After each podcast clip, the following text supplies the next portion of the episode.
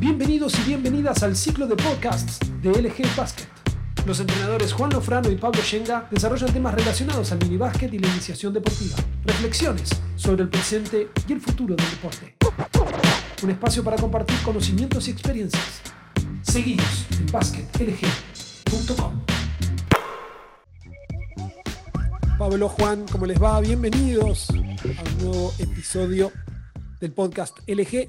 Hoy vamos a traer un tema desde un libro, un libro que ha abierto una discusión interesante a nivel global, un libro que ha sido bestseller, especialmente para las personas que investigan el deporte más allá de la línea blanca, como dicen ustedes, más allá de la línea de la cancha.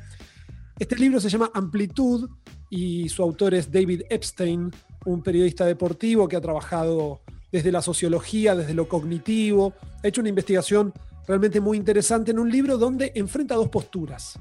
Por un lado, la postura del aprendizaje específico, el aprendizaje de, un especialista. Él pone, en este caso, por ejemplo, a Tiger Woods como la persona que desde que tiene dos años, así muy, muy precoz, se dedicó a jugar al golf. Y desde el otro lado, desde el otro, desde el otro rincón, lo ubica a Federer como un ejemplo del aprendizaje generalista. Federer, Roger Federer, probablemente uno de los tenistas más importantes de la historia, es una persona que ha pasado por más de seis deportes antes de dedicarse al tenis. Más allá de que su madre era entrenadora de tenis y ha hecho lo posible porque Federer no se dedicara al tenis. Él, a los 15 o 16 años aproximadamente, se dedicó al tenis. Y así fue que comenzó una carrera que lo llevó a lo más alto de la historia. Esta postura evidentemente abre una gran discusión porque entre sociólogos y especialistas eh, todavía se discute si es sano o no es sano, o si es mejor o peor, en términos de Epstein, el aprendizaje específico o el aprendizaje generalista. Tomemos estos dos conceptos y vayamos al mini básquet. ¿Qué opinan ustedes? ¿Es mejor desarrollar con los chicos y las chicas un aprendizaje específico o es más interesante volcarse hacia el aprendizaje generalista? Hola Agus, hola Pablo. Bueno, qué interesante donde estamos parados y, creo que con la profundidad que tiene de analizar un libro, y en este caso este libro en particular, que, a, nosotros tres nos, nos hizo pensar. En algún momento en el libro se habla de, que la amplitud de la práctica predice la amplitud de las transferencias.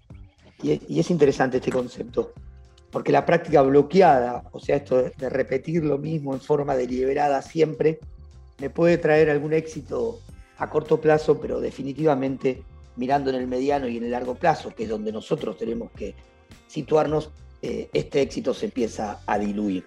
Así que eh, claramente abrazamos y estamos muy a favor de esta práctica amplia, de esta práctica multilateral, que indefectiblemente me va a hacer o voy a colaborar para formar un jugador que pueda resolver diferentes situaciones problemáticas que le, le presenta el juego. Hay un concepto también que maneja que es que aprender profundamente implica aprender despacio. Esto ralentiza el aprendizaje, pero hace que el rendimiento a mediano o a largo plazo sea mayor. Definitivamente estamos a favor de evitar los atajos tácticos, abrir el abanico, que el menú con que disponga un jugador sea lo más amplio posible y que después lo pueda combinar a partir de las interferencias contextuales. Esto de la inteligencia táctica y la creatividad táctica, ¿no? Esto de lo proactivo y lo reactivo. Así que levantamos la bandera del aprendizaje amplio y sí a las transferencias. Bueno, de por sí el tema me parece muy interesante. Mientras hablaba Juan, yo pensaba, no hay una forma, una forma determinada que asegure el éxito. ¿no? Primero, me parece que es necesario aclarar eso. Si bien, obviamente, en el libro David Epstein plantea que el aprendizaje generalista a, largo plazo tiene más beneficios que el aprendizaje específico de, una habilidad o de un deporte, me parece que, no hay una, una, forma que asegure el éxito 100% porque los contextos son muy diferentes. Y también me gustaría aclarar que en toda, en toda investigación, sobre todo en las que leímos en el libro y en otras que también están explicadas en el libro Fuera de serie de Malcolm Gladwell, me parece que hay algo que se deja afuera, que no es un dato menor, que tiene que ver con los que no llegan. Todas las investigaciones parten desde deportistas de élite, parten desde deportistas consagrados, por ejemplo Tiger Woods, Federer, son innumerables los casos Usain Bolt, en el caso del libro de del gen deportivo, que también es de David Epstein. Son todas figuras que habría que preguntarse si no hubiesen llegado igual a través de un aprendizaje generalista o un aprendizaje específico.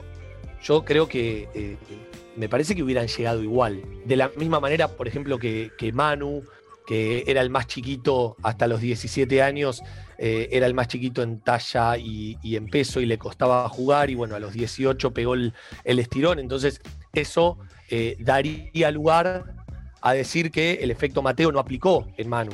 ¿Por qué? Porque eh, jugando en desventaja física igual llegó. En realidad lo que nosotros deberíamos pensar es en todos los que no logran llegar, en todos los que se quedan a mitad de camino porque reciban un aprendizaje específico y quizás no fue el, eh, aprendizaje que a ellos les quedaba cómodo, entonces se caen de la pirámide. Porque en definitiva, este modelo de, la especialización precoz está pensado como una pirámide, como la organización tradicional del deporte, en donde en la base había mucha cantidad de participantes, generalmente iban eh, subiendo los más aptos, no iban subiendo quienes tenían dificultades. Me parece que si nosotros partimos desde una premisa que el deporte, sobre todo el deporte en etapa de iniciación, tiene que pensarse desde un punto de vista de masificación, para tratar de que llegue a la gran mayoría de chicos y de chicas, yo por lo menos particularmente me quedo con la mirada generalista. Sobre todo, y, quizás resignando algunos beneficios cortoplacistas, sin tomar atajos que me lleven a ganar un partido o a ganar una competencia en el corto plazo, y pensando en el desarrollo a futuro, pensando en, en un atleta para toda la vida o en un atleta a largo plazo. En el libro, Epstein dice que la formación específica funciona en entornos favorables o en entornos amables o en entornos buenos. Ahí la traducción del inglés al español a veces eh, abre el camino a, entenderlo con distintas palabras. Mientras que la formación del generalista es más acorde a un contexto hostil, un contexto que está en permanente cambio. Visto considerando que ustedes dos como entrenadores, con una trayectoria y con experiencia, están a favor de la formación generalista, eso significa que el minibásquet, en este caso, es un espacio con un terreno hostil, donde hay que resolver cuestiones que cambian permanentemente. Y ahí viene la pregunta, ¿cuál les parece que es el factor más hostil que tiene el minibásquet, dentro del cual un jugador formado en la amplitud tiene la capacidad de resolver. ¿Y cuáles serían esas capacidades que forman los entrenadores para poder resolver estos contextos hostiles? Qué buena pregunta, Gus. Me parece que el primer escenario hostil es el ganar, que a veces los adultos lo instalamos con, con una exagerada importancia y los chicos lo consumen. Por supuesto que esto es un juego de competencia competitivo, porque en su lógica interna está el convertir y el que no me convierte, está en eh, progresar y que no progrese, está el, sostener el balón y evitar que el contrario lo tenga. Pero en esa lógica interna, que es la que nos mantiene a los chicos motivados y adentro del deporte, después está el resultado. El resultado me parece que nosotros los adultos lo tenemos que, abrir en amplias miradas, en esto de los muchos tanteadores. Todos nos tentamos con poner al, chico grande por una maduración precoz cerca del canasto, todos nos tentamos que el que tiene mucho saber previo la pase poco, todos nos tentamos con que el que todavía eh, no le aporta demasiadas cosas a su equipo juegue menos minutos. Porque a veces el ganar nos marea y nos saca de foco. El norte es la formación a largo plazo, integral, holística. El norte es enamorarlos del básquet, el norte es que jueguen para siempre al básquet. Por lo tanto, desde mi visión, hay que cuidar el ganar sí aprovecharnos de la competencia, porque la competencia formativa es una enorme aliada que tenemos, pero, pero meter mano los formadores en este proceso de, ganar y de competencia para que me permita soñar o mirar lejos, ¿no? Y no mirar el sábado como mi, objetivo saliente. Yo relacioné lo que plantea David Epstein de entornos buenos y entornos malos, en realidad la incertidumbre que presente el entorno. Me parece que él lo que planteaba es que en, entornos cambiantes, en entornos que generen mucha incertidumbre, los especialistas en realidad no tienen la capacidad de adaptarse a, la diferente, a los diferentes problemas que puede plantear ese entorno.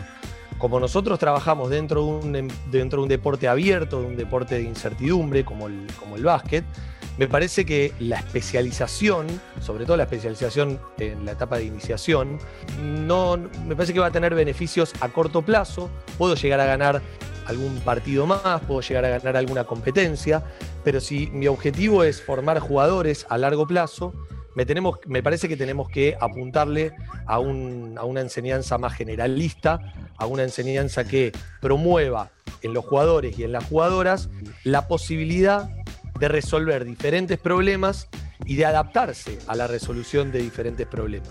Coincido, eh, en este caso con vos, Agus, de que la traducción de entornos buenos o entornos malos puede, puede llegar a, generar alguna confusión. Yo prefiero cambiar la palabra entornos malos por entornos que tengan incertidumbre, entornos que generen incertidumbre. Y me parece que nuestro deporte tiene que ver con eso. Bueno, Pablo, Juan, muchas gracias. Nos reencontraremos en un próximo episodio de este podcast LG.